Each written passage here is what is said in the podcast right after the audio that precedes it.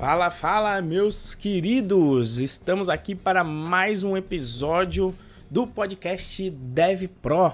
Qual é o número de hoje, bom assim? Eu, eu, eu nunca lembro esse. Puts, 47. 47, 47 episódios. E na realidade, na realidade, antes de falar qualquer coisa hoje, quero agradecer a você aí que está vendo agora essa gravação, tá? Por quê? Porque nós atingimos a marca de 10 mil, 10 mil seguidores aqui no canal. Foi ontem inscritos. de noite. Oh, inscritos, isso de 10 mil inscritos aqui no canal. Foi ontem de noite, Moacir até me mandou. Eu tava de olho antes, mas eu não vi a gente chegando na marca. Ainda bem que o Moa me mandou lá um, um story no, no Instagram. E aí eu, eu descobri que nós atingimos a meta de 10 mil seguidores, oh, inscritos. E isso é bem importante pra gente, porque é um canal é, de, de educação, né? A gente sabe o quanto é difícil. Normalmente a galera vai pro YouTube pra, pra se divertir, pra se distrair. Pouca gente vai tanto pra se educar e ter um canal que simplesmente foca em educação e atingir essa marca é bem importante pra gente. Eu já queria deixar aqui o meu muito obrigado. Inclusive, se quiser contribuir mais, se ainda não se inscreveu, clique aqui no, no botãozinho da, da inscrição no nosso canal para dar uma força aí também pro canal se você curte e para você ser também notificado, né? Colocar lá o dedo no sininho para você ser notificado dos episódios desse podcast Dev Pro que a gente faz toda terça-feira às 8 e 5 da manhã de forma ao vivo e depois nós entregamos também a versão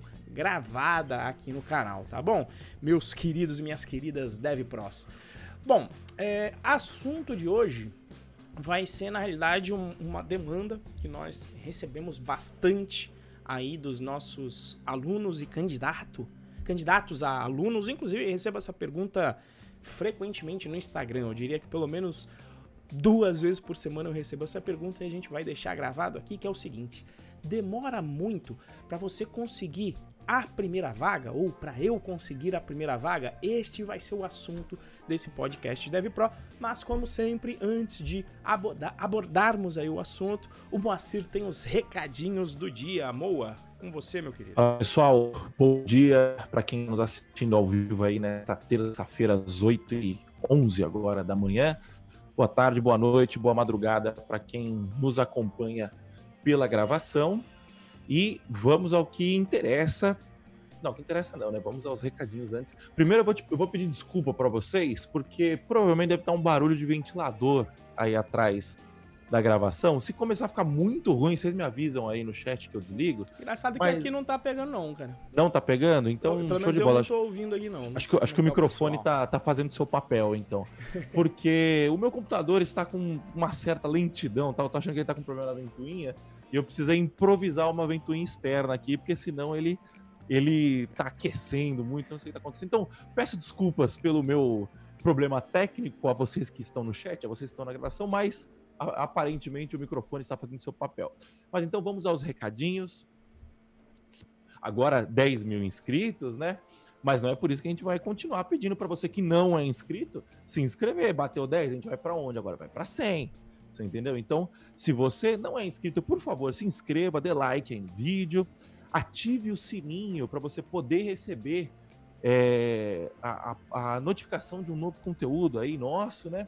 E no Instagram, é o meu Instagram é o arroba o Instagram do Renzo é o Renzo ProBR.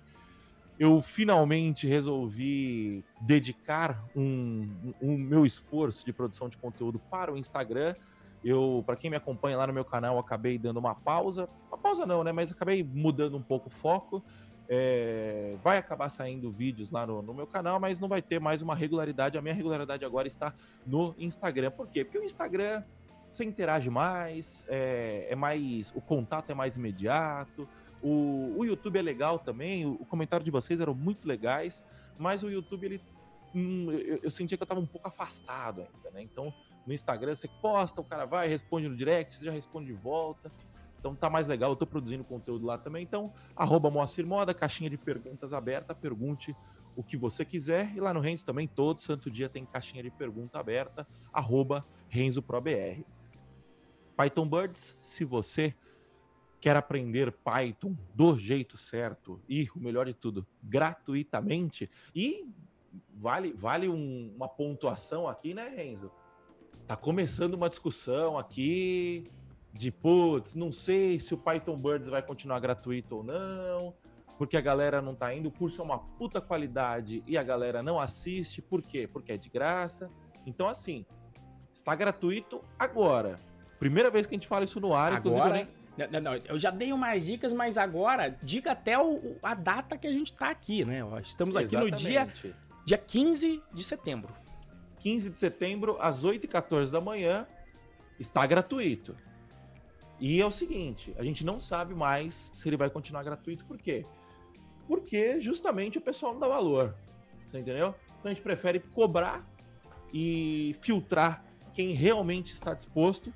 Porque quando a gente, quando a gente for cobrar, vai ser um valor é, que vai continuar sendo, na prática, de graça, porque o conteúdo é de muita qualidade. Então, assim, é, por enquanto está gratuito. Então, se você acessa lá python.pro.br barra curso traço D traço Python traço grátis e aproveite enquanto está gratuito. Se a gente mudar depois, não diga que nós não avisamos, certo? E para finalizar, grupo de discussão do Telegram, a gente tem o Galera Python Pro, bit.ly barra galera traço Python traço Pro, é onde a gente estende aí a nossa discussão dos nossos conteúdos e é, o canal do Python Pro, bit.ly barra Python Pro, é um canal que a gente sempre avisa ali quando tem conteúdo novo nosso.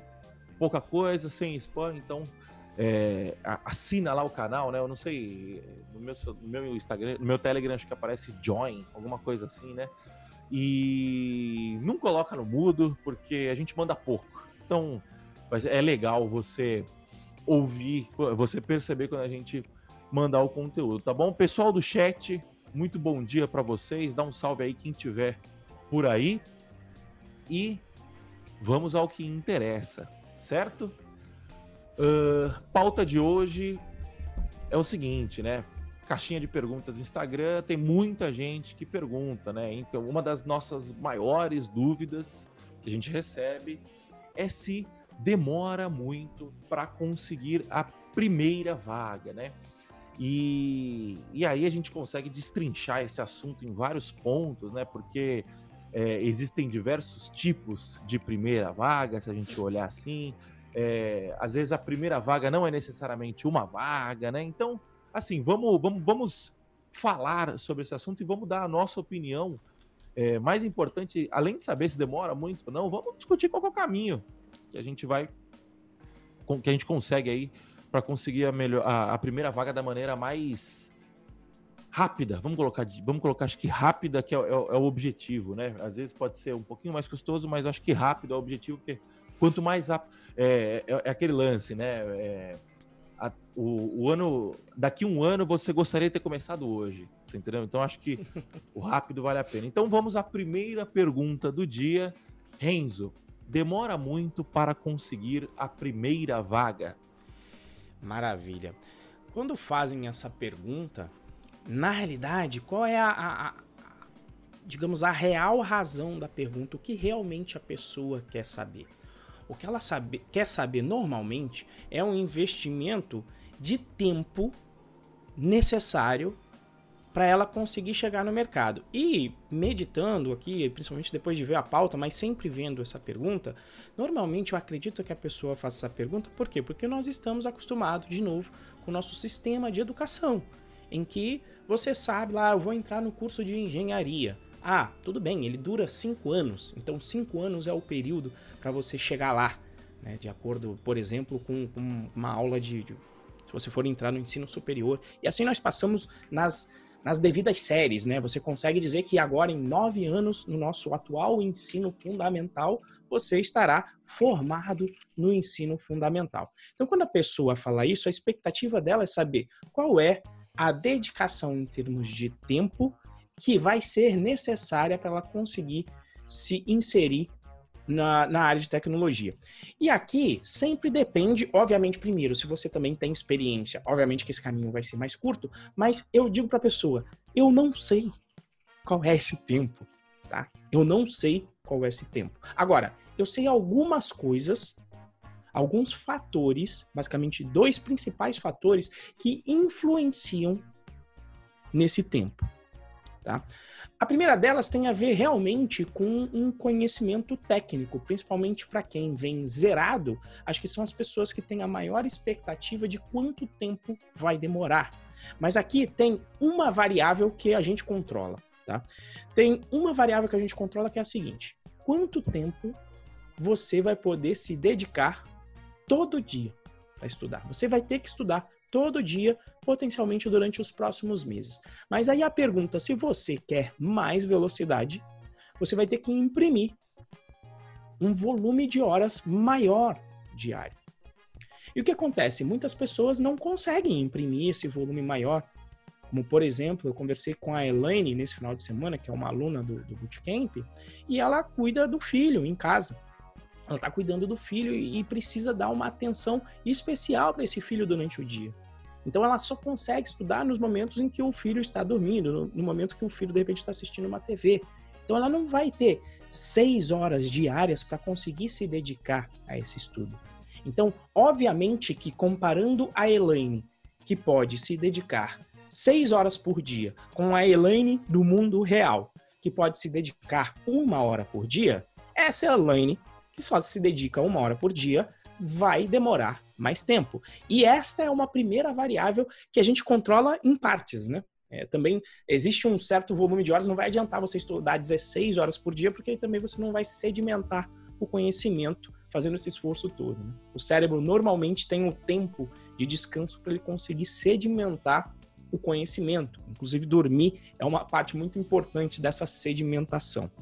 Tá bom? Então, a primeira coisa que a gente controla é o tempo de dedicação. Tá? Uma outra coisa que a gente não controla e influencia, obviamente, é o que o pessoal às vezes costuma chamar de dom. Tá? O que eu chamo de dom é só uma pessoa que tem mais facilidade para aprender ou não, mas isso a gente não controla. Então eu só quero eu só quero falar sobre coisas que controlamos. Então este viés do estudo é o que é necessário. A gente costuma falar aqui direto para a questão de hard skill, né? para a questão do conhecimento técnico na área de tecnologia, tá bom? E a outra coisa que é importante e também vai influenciar muito enquanto em como você vai conseguir a sua primeira vaga é o que? É o que você está disposto a fazer para conseguir esta primeira vaga. E por que, que eu digo isso? Porque a visão na área de tecnologia, do que, inclusive, a grande mídia costuma colocar nas suas matérias, como a gente sempre menciona, a capa da exame, que dizia: conheça os jovens que escolhem quanto vão ganhar e onde vão trabalhar. Isso é uma verdade? Não é uma verdade. Tá?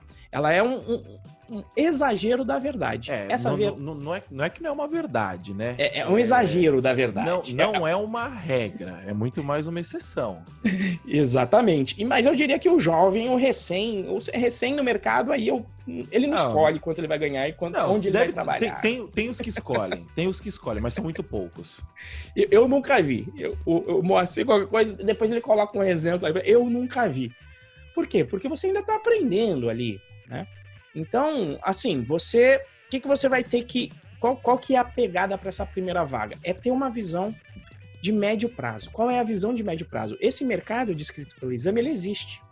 Só que normalmente ele existe para as pessoas. Quem são as pessoas procuradas no mercado? Elas não precisam procurar vagas. As vagas as procuram. São as pessoas que já têm experiência. E aí você tem um, um problema de, de ovo da galinha. Beleza, se eu não tenho experiência, como é que eu entro então nesse mercado? Então, a primeira vaga vai ser a mais difícil. E aí a pergunta é: o que você está disposto a fazer para conseguir a primeira vaga? E aí eu já vi gente estar disposto a trabalhar de graça, a se envolver em projetos voluntários, a fazer. A, a, a vender, a se vender ali na hora de falar: olha, eu sei que eu tenho condição de fazer uma grana X, mas eu vou eu vou conseguir ganhar uma grana, grana Y. Ah, mas eu vou trabalhar pelo menos então, vou trabalhar quatro horas por você por semana. Então é o que você está disposto a fazer. Como muitas vezes eu também recebo a pergunta: Renzo, não existem vagas aqui na minha cidade, o que, que eu faço?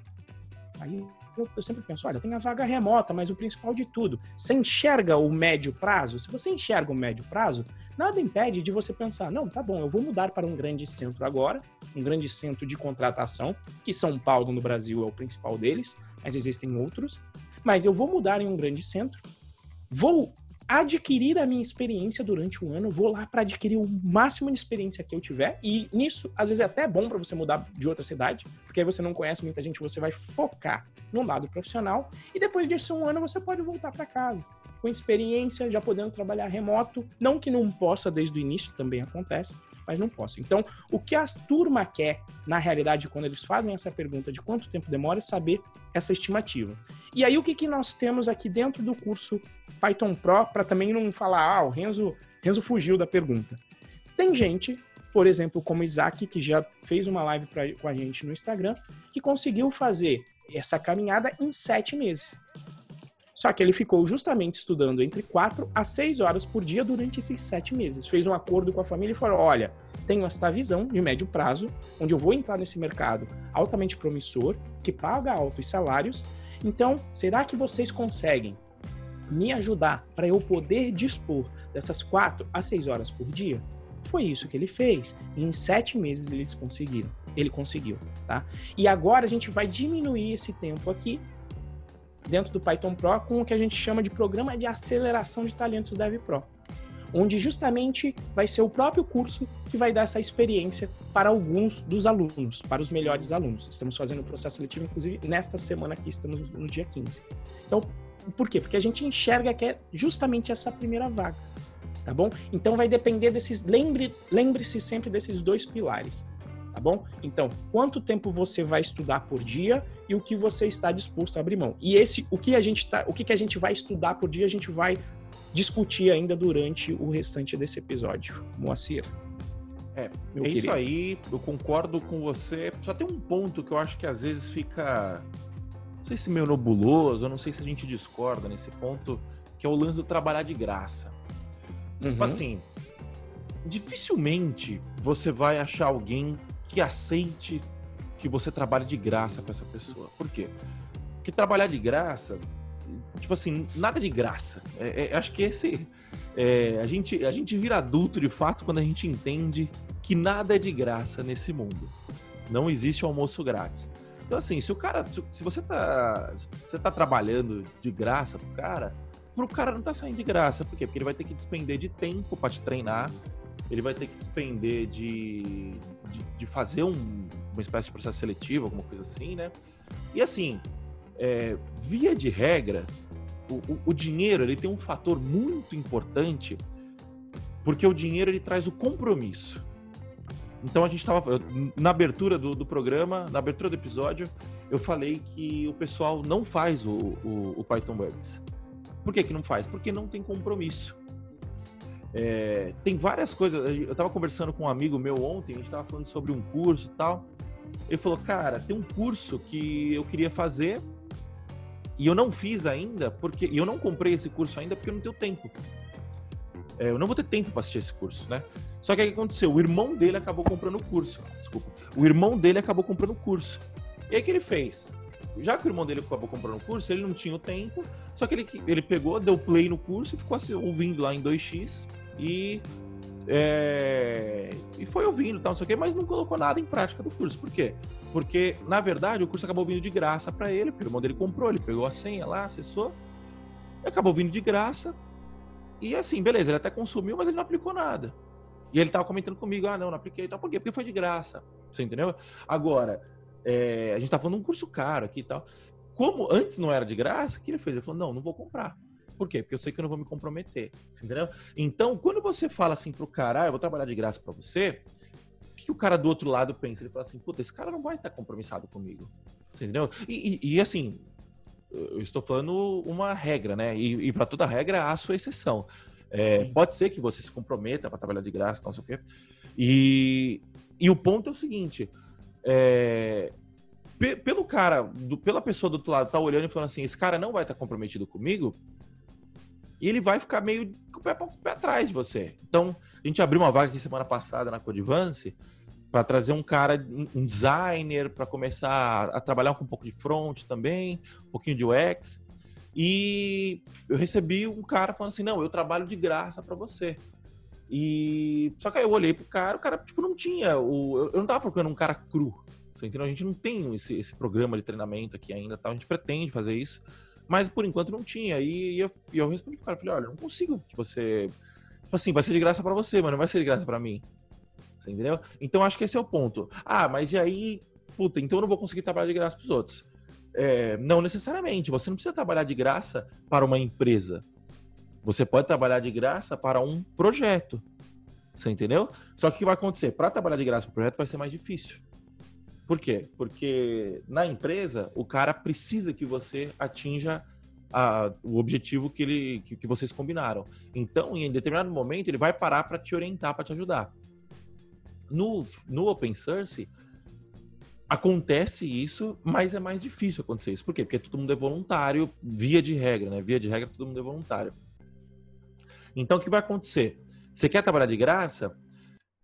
Esse cenário é, é ruim, por um lado, né? Que, que, vai ser um pouquinho mais dificultoso, mas é bom por outro, por quê? Porque, primeiro, você vai cascorar, e segundo, você vai fazer amizade com gente que possivelmente vai te contratar amanhã. Entendeu? A gente tem um exemplo desse, um amigo nosso começou a fazer tradução de documentação. Ele jogava, o, ele não sabia inglês, ele pegava o trecho em inglês, copiava no Google Translate, pegava o texto em português que o Google Translate é, cuspia, ajustava lá um negócio e tal, e ajustava o, a sintaxe, assim, algum erro, colocava sentido na frase e comitava. E o cara foi assim, traduziu a documentação inteira do projeto. E aí o dono do projeto virou, o, o, o criador do projeto virou e chamou ele e falou assim: Ô Fulano, você não quer vir trabalhar comigo? De depois de um tempo, e assim, o cara não fez isso pensando, ele simplesmente fez querendo ajudar, porque ele é um cara que, que quer ajudar, é um dos caras que. Acho que é o cara que mais respondeu a lista da Python Brasil, uma coisa assim, enfim. É, e aí, o cara foi ajudou e trabalhou de graça, assim, entendeu? Então, assim, resumindo o ponto de trabalhar de graça, é, dificilmente você vai conseguir trabalhar de graça para uma empresa, mas você consegue trabalhar de graça para projetos open source. Ou então você consegue trabalhar de graça não necessariamente com programação, mas, por exemplo, tá, vai ter a Python Brasil agora, que vai ser online esse ano, e sempre a Python Brasil é, é organizada por voluntários. Você entendeu? Então, assim, beleza, você não vai trabalhar de graça com programação, mas você vai estar envolvido no meio de programação. E isso já vai te ajudar muito. Já vai te ajudar muito, mesmo que. Por quê? Porque você vai começar a ouvir papo, você vai começar perguntando para as pessoas, pô, mas por que não começar? O que eu faço tal? E aí você vai fazer amizade, porque mais importante, muito mais importante do que você saber a parte técnica, é você ser amigo das pessoas certas, é você ter relacionamento com as pessoas certas. E aí você vai começar pelo lado do relacionamento. Entendeu? A minha, minha carreira deslanchou depois que eu comecei a me relacionar com as pessoas. A do Renzo, imagino que é a mesma coisa. Então, assim, pontuando esse, esse, esse fator trabalhar de graça, eu acho que é importante dar uma esclarecida. O que, que você acha, Renzo? Não, na realidade eu concordo. Eu até conversei com isso quando, quando nós montamos esse esquema do esquema de aceleração, quando nós montamos esse projeto, eu visando o mercado e vendo essa questão de experiência, justamente eu construí junto com os alunos, quem é aluno sabe, é só pegar a última aula da turma Luiz Vital, que foi a penúltima aula no dia de hoje. A gente ficou, foram seis horas de live. E a gente começou a mexer com essa proposta, tipo, foi meia-noite, fomos até as duas e meia. E uma das propostas para vencer essa barreira de experiência foi justamente essa participação em projeto open source. Que eu já tinha também a ideia formada muito parecida com a sua, em que em algum momento eu, eu deixei os alunos falarem primeiro. Eu falei, eu não quero, eu não quero impor aqui a minha visão e eu quero saber exatamente o que eles, que eles falam. E, e, aí eles falaram, olha, vamos, vamos fazer um projeto open source e tal. E aí alguém levantou a mão em um momento e falou, cara, eu vejo esses projetos open source, sempre ele tem um líder, quando o líder cansa, o projeto morre e ele nunca vai para frente. Que é a história que o Moacir contou aqui do curso. Então eu concordo com o Moacir. Ninguém, inclusive já se ofereceram para trabalhar de graça nesse projeto. E aí eu dei uma resposta que eu falei, olha, você não deve ter visto o vídeo que eu pedi para vocês verem. Porque lá a gente colocou a justificativa para não ser de graça. Eu falei, eu não quero seja de graça, eu quero que o, o, esse aluno ele receba uma bolsa. Porque justamente o dinheiro gera esse comprometimento. Falar, agora eu estou recebendo. E para um objetivo claro, olha, você vai trabalhar tanto tempo, o projeto vai ser esse com essa entrega. Você vai aprender durante o projeto, mas vai ter a grana para selar esse pacto. Tá certo? Mas, mas qual é, qual é o, o sentido desse trabalhar de graça? É no sentido de mostrar o sangue no olho, é no sentido do vendedor do Google que chega lá e vai para uma primeiro para uma vaga de estágio. O cara era vendedor. Então ele baixou o passe dele como vendedor, potencialmente ele tirava lá seus 5 mil reais, como se fosse hoje. E ele vai para uma vaga de estágio em que potencialmente ele foi tirar um salário mínimo. E para chegar nessa vaga, ele falou: Olha, eu quero ser seu estagiário, eu vou trabalhar um mês de graça. Se eu não entregar, eu mesmo vou embora, você não precisa me pagar nada.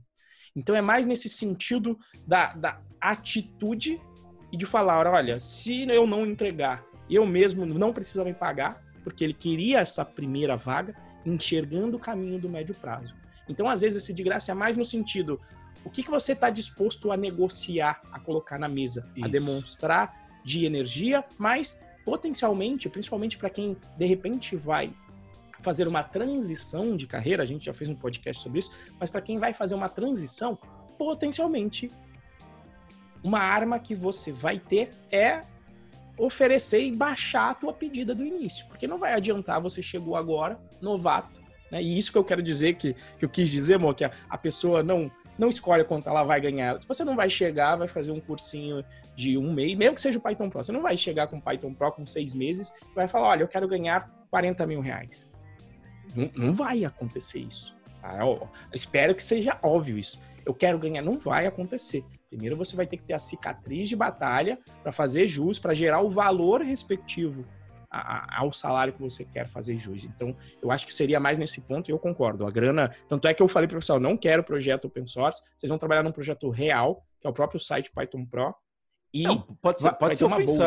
É, é, vamos lá o, o projeto, Python, o site do Python Pro é open é, source. É open né? source. É, o que eu não queria era o é. gratuito. É, é, não confundir open source ou free software com grátis. Né? Em português, nós temos uma, palavras distintas. Nós temos liberdade e nós temos grátis. No inglês, eles não têm, eles têm que, inclusive, diferenciar esse termo. Eles falam lá, free as in speech, ou seja, é, livre como na liberdade de falar porque lá eles não têm a palavra grátis. É a mesma palavra. O free serve para grátis e serve para liberdade. Então, Sim. às vezes, inclusive eu aqui agora cometi essa, essa, esse engano de confundir. Open source é só código aberto, não quer dizer que seja gratuito. E dá para tá? ganhar muito dinheiro com open source. A gente pode até criar um episódio só sobre isso.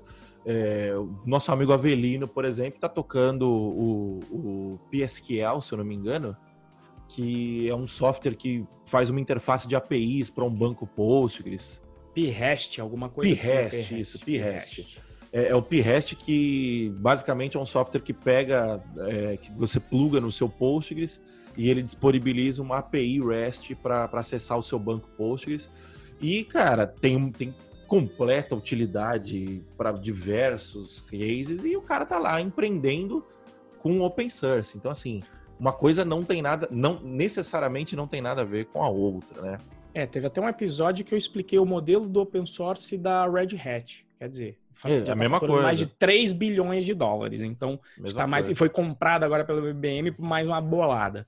Então, está mais provado que open source ou free software não tem nada a ver com software grátis. É isso. Bom, é, primeira, primeira pergunta, muito bem respondida, né? Pessoal do chat, quem quiser mandar perguntas aí, fiquem à vontade. Agora, Renzo, beleza. A gente já sabe que é relativo, esse demora muito. A gente já sabe que tem um ponto também que a gente sempre fala que, beleza, demora muito, demora, é, entre aspas. Mas demora menos do que se você fosse fazer quatro anos de uma faculdade focado nisso, né? É, mas enfim, o que eu. Aí vem a segunda pergunta, né? O que, que eu preciso saber para conseguir a minha primeira vaga? Maravilha.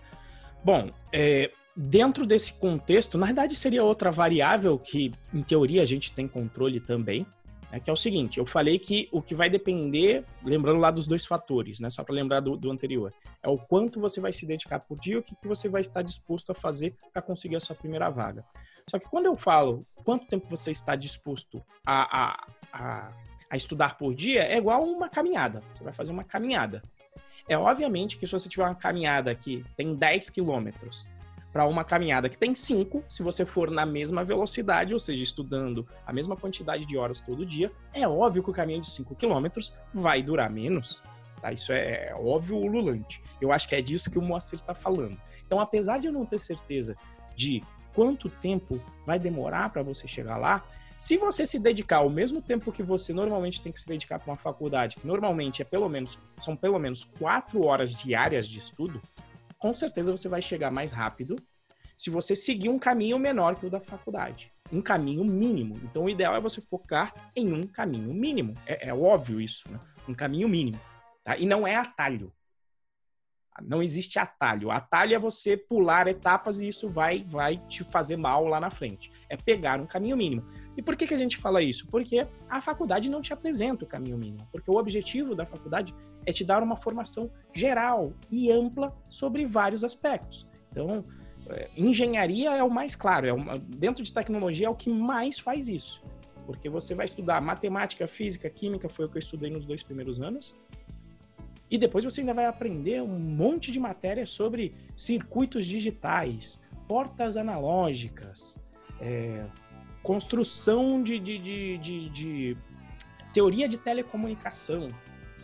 E você, para programar, não precisa saber nada disso. Então, no começo, né, independendo do que você vai fazer, por exemplo, em determinado aspecto você precisa, em determinado projeto você potencialmente pode precisar saber de portas, nem sei o que você falou aí. Portas lógicas, circuitos portas digitais. Circuitos digitais. Pode ser que você pode ser que você precise saber disso. Mas pode ser que não precise, você entendeu? E aí você vai ficar abraçando mudo antes de começar, só porque Exatamente. pode ser que precise. Exatamente. Então, então é aquela coisa. É, é, o importante é um caminho mínimo técnico para a área de atuação. E aí o importante é justamente definir o que, que é esse caminho mínimo. Primeiro de tudo, definir uma área de atuação, porque a área de tecnologia é enorme. É outra coisa que a gente acho que já abordou aqui e vai ser muito rápido. Definir uma área. Temos aí ciência, vou, vou, vou mencionar só as grandes. Ciências, ciência, oh, ciências, ó. É, Ciência de dados, hoje em dia, uma grande área. Front-end, que é quem vai fazer as telas, uma outra grande área. Desenvolvimento é, móvel para celular, quem vai uma outra área. Você falar Oi? que front-end é quem vai fazer as telas, os caras vão ficar putos com você. É, vai fazer também código, mas é, é, quem é responsável por tudo das telas, por comportamento, por tudo. É isso que o front-end vai fazer. Tá bom. Chora, me liga aí depois. Manda depois aqui o hater, bota aqui embaixo, fala que não é, mas é, é. E é importante porque, inclusive, é o produto que você vende para o cliente. Então, Sim. não é sem, é sem, sem conotação de valor. Eu não estou falando que um é melhor que o outro, só estou mencionando as áreas. Que Todos normalmente. É, e, e o back-end. Essas seriam aqui, acho que as. Ainda tem aí. Putz, é, internet das coisas, em que você vai programar aparelhos, arduinos ou, ou microcontroladores, tá? E, assim, existe ainda mais uma gama, mas eu vou colocar essas cinco só para você ter uma ideia. Então, de início, qual que é a minha, minha dica? Primeiro, escolha só uma dessas áreas. Só uma dessas áreas. Renzo, como é que escolhe? Qual que tem mais vaga? Que é o que já, eu, ouço sempre. Qual, não interessa qual que tem mais vaga. Por quê? Porque a demanda é absurda em todas elas. Então, por que, que você vai escolher baseado? Você só precisa de uma vaga. Você não precisa de infinita, você precisa de uma. E todas elas têm várias. Então, escolha baseado no que você gostar mais. Tá? Faça, de repente, um Hello World em cada uma delas, entenda, veja um vídeo explicativo do geral daquela área para ver se vai com a cara. E se você não quiser perder tanto tempo, joga um dado, pega o dado aí, coloca em cada uma das fases, joga um dado e vai naquela. Se você não quer, não quer investir esse pouco de tempo sabendo se você gosta. E por que isso? Para você escolher o caminho mínimo. Escolhi, é back-end. Aí você escolhe só uma tecnologia, só uma. Ah, back-end, eu gosto de Python, gostei daquela linguagem, então eu vou back-end com Python. Qual que é o framework que, que vai me dar o caminho mais curto, que já vai me entregar tudo já pronto? Vou com o framework Django, que é o que vai ter mais vaga, mas não escolha por ter mais vaga, escolha por quê? Porque ele é um full stack que vai te dar tudo pronto. Então, o caminho mínimo para o back-end, para mim, é esse caminho mínimo de, olha, vou aprender os conceitos das, da linguagem, vou aprender as ferramentas para construir um projeto com a linguagem e depois vou aprender a ferramenta para resolver os efetivos problemas de outras pessoas, que nesse caso o framework Django para construir aplicações web. Então, para mim, este é um caminho mínimo, um dos possíveis, dentro da área de back-end de programação Python com Django. E aí você pega esse caminho mínimo e é assim que você vai chegar mais rápido no mercado, muito mais rápido que na faculdade. Por quê? Porque você focou em uma coisa só.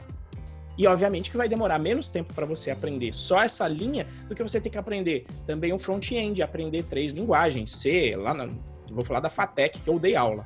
Lá se aprendia C, JavaScript, é, Java e Python. Quatro linguagens. Então, óbvio que vai demorar mais. Por quê? Porque você está tendo que estudar mais coisas. E você não vai utilizar tudo aquilo. Se você for um programador puramente web, dificilmente você vai ter que programar em C. A não ser que você vai fazer um módulo por Nginx da vida. E você não vai fazer isso no início. Você vai fazer isso quando e se. E aí, ao contrário, é o que você falou. Você vai estudar quando e se for necessário. Se nunca for necessário, você nem estudou. E dependendo do nível que você chega, de repente você contrata alguém, ou, ou a empresa contrata alguém que tem aquele expertise específico para resolver esse problema. Tá? Então, eu acho que é, é, isso que você precisa saber. E, como eu mencionei que é o que você está disposto também, esse é o primeiro pilar, né? Pilar, pilar técnico, que é o quanto você vai se dedicar a estudar, e esse caminho mínimo também vai impactar na velocidade da primeira vaga. E o outro ponto que eu mencionei é o que você está disposto a fazer pela sua primeira vaga. E nesta primeira vaga é importantíssimo que você justamente saiba se vender, que é o que eu estava mencionando. Quando eu falei o trabalhar de graça, é mais um argumento de venda, um argumento de estou demonstrando a vontade que eu tenho de atuar aqui, eu estou até disposto a trabalhar de graça por um, por um mês para você. Estou disposto a baixar a minha pedida salarial, por quê? porque eu estou interessado nessa vaga, porque eu tenho a visão de médio e longo prazo que eu vou entrar no mercado que paga altos salários e no qual eu não vou ficar desempregado. É a visão de médio prazo. Então, para isso é interessante você saber se vender na hora do processo seletivo, inclusive ver o seu contexto de vida que a gente explicou na, no, no podcast sobre transição de carreira, que é utilizar a sua experiência prévia em seu favor. E aí, amor? Tô falando pra caramba hoje. Diga é isso. Não, mas é você que tem que falar. É isso aí, e eu, eu, eu concordo, eu só quero voltar um, um pontinho antes. Diga, que você diga. falou de, porra, você vai ter que estudar X horas por dia, né? Quando a gente fala estudar X horas por dia, eu acho que é bom a gente pontuar que não é necessariamente você pegar um livro e ficar lá ou ficar assistindo curso tal, não sei o quê. Quando o Renzo fala estudar, na verdade o que ele está falando é praticar. É, porque a, a programação ela é uma tarefa, ela é um ofício operacional, né, de prática. Então, por exemplo, um cozinheiro, o, o, exemplo que todo mundo, um exemplo que muita gente dá que eu gosto, né? É, o, você pode ir e estudar sobre nutrição, estudar sobre é, musculação, entender como que faz o movimento, como que você consegue ganhar mais peso, mais massa magra, mais é, perder gordura. Você pode estudar sobre tudo isso, mas só tem uma forma de você emagrecer, ou de você ficar mais forte, ou de você ganhar mais massa, que é praticando. É, que é comendo bem, comendo o que precisa comer, fazendo exercício que precisa fazer. Então, assim, você pode estudar o que você quiser, você só vai ficar forte se você fizer o exercício. É, um cozinheiro é a mesma coisa. Eu, por exemplo, eu adoro assistir receita de culinária. Tava assistindo um vídeo ontem do cara fazendo feijão de um jeito super diferente e tal. Só que, cara, eu cozinho de 15 em 15 dias. Então, tipo assim, se você, se você me comparar com a Natália, por exemplo, a minha esposa que, come, que cozinha todo dia, ela cozinha muito melhor que eu. Por quê? Porque a gente assiste mais ou menos a mesma quantidade de vídeo. Só que ela cozinha mil vezes melhor que eu. Por quê? Porque ela tá todo santo dia cozinhando. Aí quando eu vou cozinhar, eu pergunto para ela, como que corta a cebola daquele jeito lá, que você só... Aí ela vem, me ensina tal. Por quê? Porque é prática. E não vai ficar do mesmo jeito, por mais que ela explique, não vai ficar do mesmo jeito. Exato, porque você precisa praticar. Então, a programação ela é, uma, é um ofício de prática. Por quê? É na prática que surgem as dúvidas. Então, eu, eu, eu, eu, tinha na minha cabeça, eu assim, não, eu preciso cortar a cebola daquele jeito, lá, tal, não sei o quê. Mas quando você pega e olha a cebola, você fala assim, caralho, como é que faz mesmo? E aí você, você vira lá de lá, tal, não sei o quê, aí, pô, você chama ajuda dos universitários. Eu vou lá e falo, Natália, como que eu faço isso, tal? É, como que eu corto a cebola? É a mesma coisa a programação. Você vai, quando você for meter a mão na massa, quando você for se sujar de terra, é aí que você vai entender que, putz, eu não sei como que eu faço isso. E aí você vai para o Stack Overflow, você vai para o fórum do Python Pro, você vai para o grupo do Telegram do Bootcamp, É, você vai na nossa monitoria de fim de semana, você vai na aula do, da turma lá do Renzo na segunda-feira, da turma do Bootcamp, a turma Jéssica Ferrari. Então, assim, é aí que você entende, é aí que a gente começa a, a desconstruir os pilares, né? Que você precisa é, de um. Eu, eu, não lembro quais eram os três pilares agora que a gente fala quando a gente vai vender o curso, que era um caminho. Você precisa de um. Você precisa de um problema real para ser resolvido, colocar a mão na massa para é, enfrentar esse problema, para resolver esse problema. E pessoas para te ajudar nesse E caso. pessoas para te ajudar quando surgirem as dúvidas, os obstáculos que vão aparecer para que você consiga resolver esse problema. E são esses três pilares, entendeu? É, como em qualquer outra profissão prática. Então, é bom pontuar que o, é, o estudo não é necessariamente estudo teórico, não é necessariamente absorção de conhecimento passiva, né, de você assistir um vídeo e, e ouvir o que a pessoa está falando, de você ler um livro e ouvir e ler o que a pessoa está falando, o que o autor está falando. É prática, entendeu? É, às vezes a prática. Eu, eu, por exemplo, sou um cara muito prático, odeio as, ou, é, ficar, ficar vendo vídeo, ficar vendo curso. Eu gosto de ir, meter a mão na massa. Quando começa a aparecer as dúvidas, aí eu vou procurando é, alternativas, né? Eu, eu, eu tenho mais esse perfil. Tem gente que tem um perfil mais disciplinado, né? De, não sei disciplinado, mas didático. De ir lá, ouvir o que o cara tá falando, reproduzir e tal. Cada um tem um perfil. É, mas não tem como fugir da prática, tá?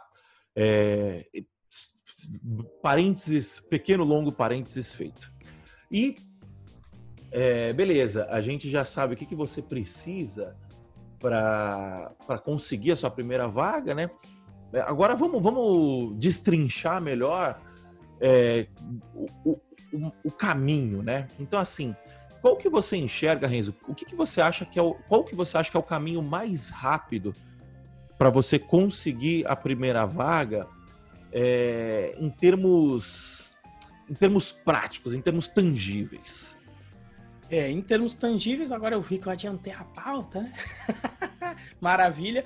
O caminho, eu mencionei ali o, o, primeiro, né? Então, vamos lá, o caminho mais rápido para você conseguir a, a vaga. Primeiro de tudo, estudar, como eu disse, focado.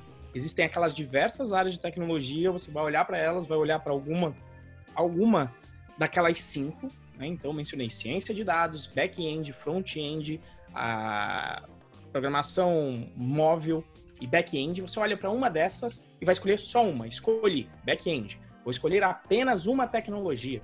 Então, vou escolher Python porque eu vi que Python você aprende mais rápido, a curva de aprendizado é menor. Então, escolhi Python, gostei dela. E vou escolher somente um framework para back-end. Vou escolher o Django porque ele já é um framework full stack. Então, para mim, o caminho rápido é justamente olhar para o objetivo que você tem e eh, desenhar uma reta até ele.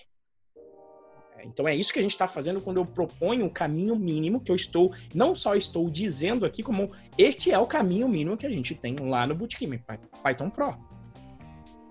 Que eu sei que dá para ser feito em 12 semanas.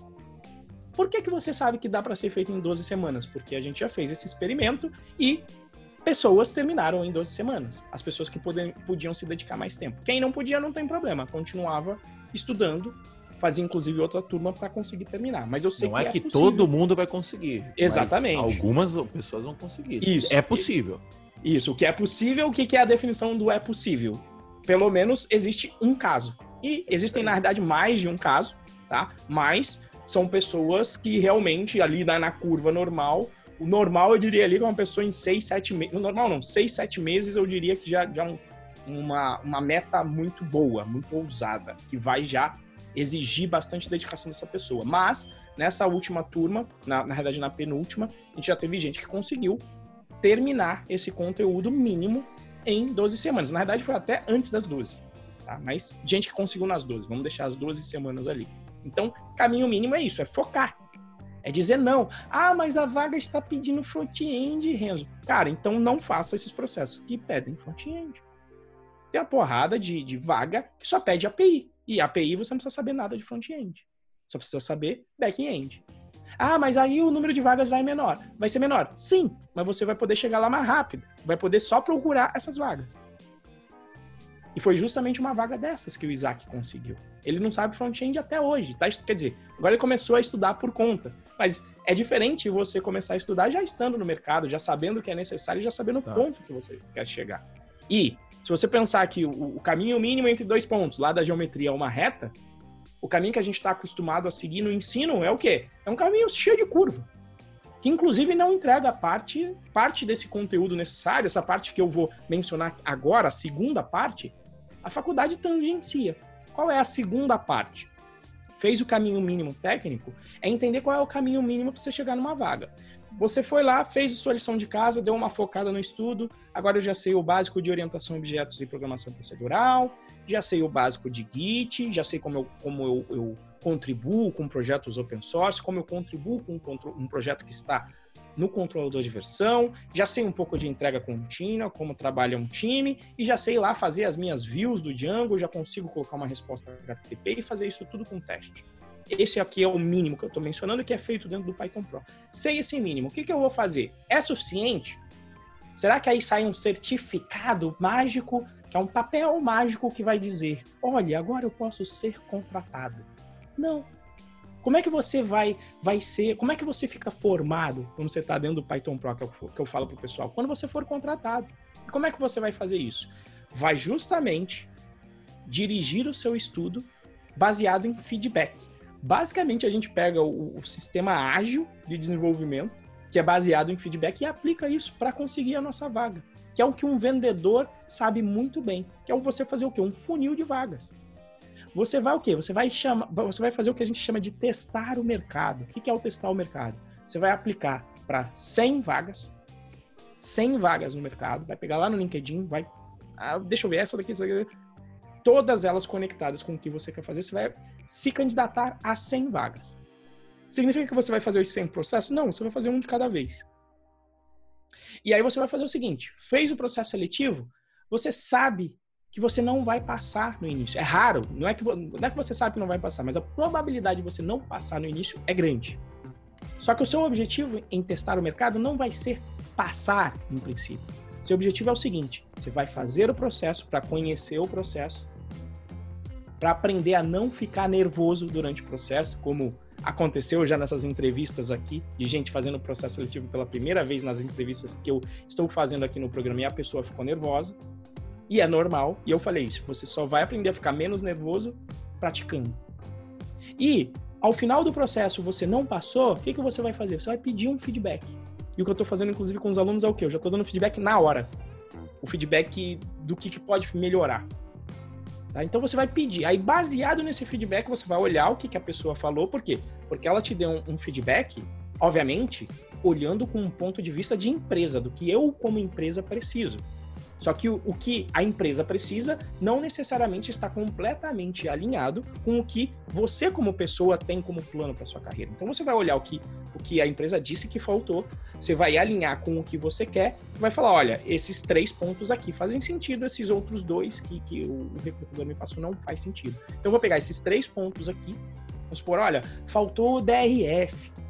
A gente aqui tem API, a gente usa o Django REST Framework. E aí faltou aqui a parte do DRF. O que, que você vai fazer? Tudo bem, DRF. Anotei, vou voltar para casa, vou estudar, e onde estudar é o que o Moacir falou, né? Eu, eu tenho um ditado, peguei de um professor meu, que é o conhecimento de programação entra pelos dedos. Então o que você vai fazer? Vai pegar aquele teu projeto que está pronto, vai falar, eu vou colocar uma API agora nesse projeto. Daí eu testar para eu entender o que, que é essa tal de API, como é que eu faço, como é que funciona, como é que eu testo. E aí você vai aprender, pronto, você iterou, você incrementou o seu conhecimento e você vai para o próximo processo seletivo. Não passou no próximo seletivo? Repete o processo. Se você repetir esse processo 49 vezes, a, a teoria aí do Moa, né? A teoria do Moa aí, ele falou, ó, são 49 nãos para você conseguir o sim.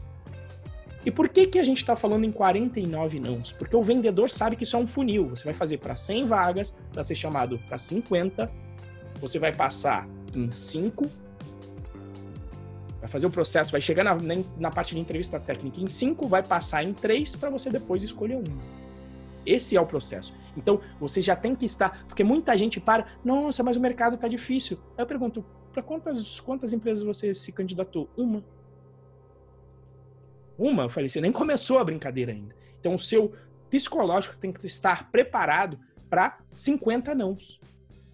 Porque se você vai para os 50 nãos e você conseguir isso lá pela sétima, eu tenho feito essa pergunta para os alunos, quantos nãos demoraram para você conseguir a vaga? Então, se você conseguiu na 50, sétima... É um 50 é bem conservador, né? É, 50 é assim, é, é engenheiro com aquele cara, o pior caso, 50, Exato. se você fez o que tinha que fazer. E os meus alunos que conseguem de primeira, normalmente é porque eles demoraram demais. Estudaram já demais, focaram demais, estavam com, com medo desses nãos. E quem consegue de primeira não é para aplaudir, é para falar, ó, oh, você demorou demais. É igual produto. E veja que é, desenvolvimento ágil, ó, você demorou demais para lançar o produto se você acha que ele já está pronto para conhecer o mercado. Por quê? Porque você só vai ter noção do que é necessário e vai estar preparado para fazer um processo seletivo, para negociar, se você de novo treinar. É, é outra coisa de prática é processo seletivo. Se você não treinar, você não vai aprender a fazer aquilo. Tá? Então, esse é, para mim é o caminho mais rápido, é um caminho orientado a caminho mínimo e ciclo de feedback para estudar o mínimo necessário e suficiente para você conseguir se colocar no mercado. Isso aí. É, concordo 100% e beleza, né? Conseguiu a primeira vaga. Uh, o que, que o cara tem que estudar depois de conseguir a primeira vaga? É, essa, essa é uma frase que eu gosto, inclusive quando você estava falando de curso não pago, é, o Moacir sabe que eu estava querendo fazer os cursos do Murilo Lugan. E eu falei, não, eu vou, vou, vou, fazer no momento que eu, que eu estiver disposto a fazer. Ele abriu os cursos, eu entrei gratuito. O que, que aconteceu? Tá lá, o meu também. Eu nunca dei o play no primeiro vídeo. Exatamente, nunca dei o play. Então, é... o pessoal fala, às vezes, esse negócio de pagar parece papo de vendedor, que se não paga, não faz, mas, enfim. É, somos dois exemplos aqui disso. Mas tem uma frase, voltando aqui para a emenda, né, para o nosso roteiro, é, o, o Murilo Gun tem um, uma, parte, uma parte muito legal que ele fala no curso dele, que ele fala, olha, acabei os estudos. Ele falou, eu acho engraçado quem fala acabei os estudos, porque você nunca para de estudar e a nossa área não tem fim. Surgem ferramentas todo tempo para facilitar seu trabalho em todo momento. Então, depois que você consegue a sua primeira vaga, você vai ter que estudar potencialmente as áreas, e eu recomendo, eu sou um cara que vou comendo pelas beiradas, vou vendo quais são as áreas adjacentes e que eu vou estudar. É, sempre o Pareto. Qual é o 20% que vai me entregar 80% do resultado? 20% de trabalho que vai me entregar 80% do resultado. Então, por exemplo, se você for para back-end, potencialmente, normalmente, as aplicações para web, o gargalo dessas aplicações costuma ser o quê? Banco de dados.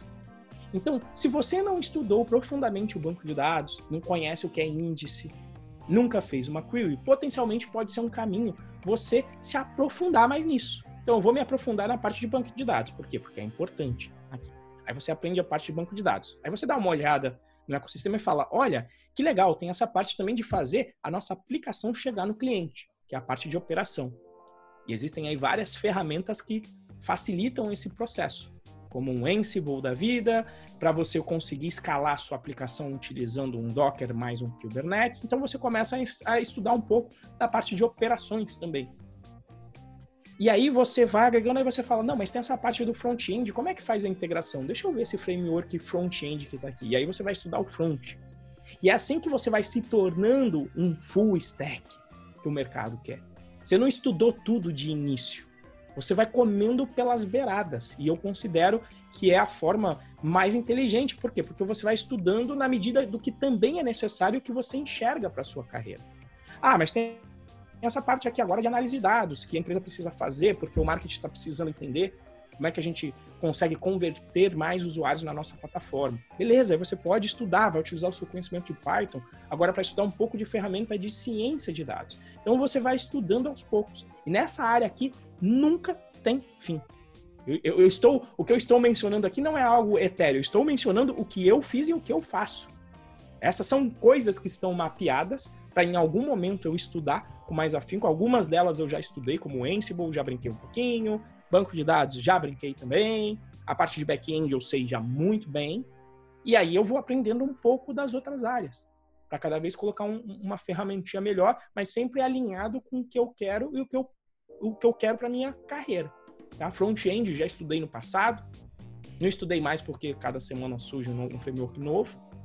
Então, mas quando eu precisar, eu já tenho lá. Eu falo, ó, quando eu precisar disso, eu vou estudar o Vue.js, que é um que me parece que está mais estável por aí. É um dos que está mais estável. Então, é, é continuar se aprofundando na sua área e, para mim, aprender as áreas adjacentes. Por quê? Porque não adianta eu pular, assim, uma coisa que, se você está visando resultado na sua carreira, não adianta você dar um salto para uma coisa que não tem nada a ver. Quer dizer, eu faço aplicação web e eu falo, pronto, agora eu quero fazer aplicativos para avião, que, que, é uma área completamente distinta, com um processo de, de entrega completamente distinta e que não tem muita sinergia com o que eu estou fazendo. Se não tem sinergia, é, é eu estou quase começando do zero de novo. Agora, quando tem sinergia, você fala, agora eu vou para uma empresa e falo, olha, eu sei DevOps, eu sei o Docker, eu sei um pouco de Kubernetes, eu sei o Ansible e eu sei fazer a parte de Dev também e um pouco da parte de dados de manter os índices. Você começa a ser uma pessoa mais completa para entregar a solução com uma visão mais holística, mais geral. Aí sim, essa é a hora de ter uma visão mais geral. Para você ter o potencial de pensar dar um zoom out no sistema e de repente montar a arquitetura dele. Passar a arquitetura e conseguir passar para. Nesse momento, Sempre você praticamente vai ser um orientado à necessidade, né? Sempre orientado Eu só trabalho é, eu só trabalho orientado à necessidade hoje em dia. E acho hum. que essa, essa, o que o Renzo falou agora responde a dúvida do, do pôster. Pôster, qual que é o seu nome, cara? A gente, você sabe? Ele, ele... É, o, é o Cleomar? Não, agora eu tô em dúvida, porque sempre fica o pôster aqui ele sempre fala o nome dele, eu não sei se é o Cleomar. Pôster falou aqui, eu me prometi para que eu eu, eu, eu me prometi para eu que no máximo um ano eu estarei preparado. Eu penso assim, claro, durante vou buscar estágio alguma coisa para treinamento real em campo. Estou certo no pensamento? Cara, um ano você não vai estar. Depende. Você está preparado para quê? É, em um ano você pode estar preparado, em uma semana você pode estar preparado. Eu acho que o ponto é o seguinte: você nunca vai saber quando você está preparado. É, porque de fato você nunca vai estar. Tipo assim, é, tem, tem fazendo, fazendo um paralelo, né? A gente está fazendo alguns cursos de gestão, eu e o Renzo, e os caras falam que existem duas mentalidades para você, para uma empresa crescer, né? A primeira é você contratar para crescer e a segunda é você crescer e depois contratar. E geralmente as que dão certo são as que crescem e depois contratam. Por quê? Porque é sempre orientado ao problema. É o Cleomar, o pôster é o Cleomar. É, então, você está sempre orientado ao problema, né? Então, cara, é, qual que é o seu, qual que é o seu, qual que é o seu problema agora, Cleomar? Você precisa conseguir a primeira vaga. Cara, você não sabe quando você vai estar preparado para conseguir a primeira vaga. Como que você vai começar a ter pistas disso? Quando você aplicar para a primeira vaga, o cara vai virar para você e falar assim: olha, você não sabe absolutamente nada do que eu pedi aqui. Aí você vai falar assim: puta, pode crer, não sei nada. Mas o que eu preciso saber? E aí o cara vai falar: olha, você Pode ser que ele fale, pode ser que ele não fale, né? Mas, tipo, olha, vai nisso, aprende isso, isso e isso. Aí você vai, estuda um pouquinho tal, aplica pra segunda. Será que eu aprendi? E, e, e, quem, quem vai falar isso é o cara da vaga, é, é, o cara que tá te que tá te entrevistando, entendeu? Esse cara que vai falar assim, se você tá capaz ou não. Então, é, não é a quantidade de tempo, não é um ano que vai te deixar preparado ou não. É, é você é, estudar, praticar e tentar. Estudar, praticar e tentar. Estudar, praticar e tentar. E, e, e é o tentar que vai te falar se você está perto, se você está longe, entendeu? É, é, um sistema, né? Tipo, eu, eu tô, tô, fazendo um curso maravilhoso do chama Gestão Pragmática com Juan Bernabó. E ele falou, cara, é, a gente está muito acostumado com a analogia da, de uma bala de um revólver, né? Então, se eu virar para você, Renzi, e falar assim, faz sentido eu atirar e depois eu mirar? O que, que você acha, Renzo? Faz sentido ou não faz? Eu vou atirar com um revólver. Faz é sentido é? eu atirar, atirar depois mirar? e depois mirar? Faz sentido isso? Faz, só se for rápido, mas normalmente não. Então, não faz sentido. Olhando ao primeiro ponto, não faz sentido, é. né? Só que aí, o que acontece? A gente definiu quais são as premissas desse alvo, e se esse alvo estiver correndo de um lado para o outro? Se, se o alvo estiver muito lento ou parado, faz sentido você primeiro mirar e depois atirar. Mas se o alvo tiver muito rápido, faz uhum. mais sentido você dar 15 tiros e um vai pegar nele. Você entendeu? Porque você não vai conseguir. Você, o tempo que você demora para mirar, é, ele já mudou de posição. Então a gente tem que sair um pouco, é, a gente tem que entender que no nosso mundo atual as coisas mudam muito rápido. E aí, ao invés de você fazer, ao invés de você usar a analogia da bala do revólver, você usa a analogia do míssil. O que, que um míssil faz? O, o, a equipe que vai lançar um míssil, eles olham e falam assim: bom, é, a gente tem 52% de chance de que esse alvo é um inimigo. Então o que a gente faz? 52 já é, mais, já é 2% a mais que 50. Dispara o míssil. E aí, onde que o alvo tá? Puta, ele tá num raio ali de 50 quilômetros daquela, daquela coordenada. E aí, depois que disparou o míssil, você vai olhando o alvo e, e, e direcionando o míssil. Olhando o alvo e o míssil. No meio do caminho, você percebe que não é um inimigo, que na verdade era um, sei lá, um, um avião de civis, um, um avião de uma companhia aérea. O que, que o cara faz? Direciona o míssil pro mar e acabou é, puta, é um, é um é um inimigo mesmo, só que ele tá, ele, ele começou a voar muito baixo, ou então ele começou a voar mais rápido. E o que, que você vai fazendo? Você vai direcionando o míssil até acertar. Então você primeiro, então quando a gente olha a analogia, quando a gente está falando de um míssil, faz sentido atirar e depois mirar. Por quê? Porque a distância é mais longa, só que o alvo se mexe muito mais rápido. Então, pôster, não sei se se, se, a minha analogia ficou clara aqui para você, mas é o seguinte: o seu alvo ele é muito móvel. O que os caras precisam hoje, muito provavelmente, não vai ser 100% do que os caras vão precisar o ano que vem. E aí você ficou um ano se preparando para 2020, mas quando você vai entrar em campo, você está em 2021. Você entendeu? Então, cara, em vez de se preparar um ano, se prepara um mês, tenta. O máximo que vai acontecer, o máximo que vai acontecer é você não conseguir a vaga. Não, não, vamos voltar a colocar o contrário, né? 70. O, o, normal é não conseguir a vaga, mas você corre o risco de conseguir. Você entendeu? E, e, e a gente acha que a primeira vaga é o objetivo. Cara, eu, um monte de amigo nosso conseguia a primeira vaga e, e chegava no emprego e não, não dava certo. E, e depois de um Sim. mês perdia essa vaga. E é normal. Você entendeu? Já aconteceu com um aluno nosso, inclusive. É, do cara vir trabalhar comigo e deu um mês, não, não tava, não era o que eu precisava, o que eu esperava. E beleza.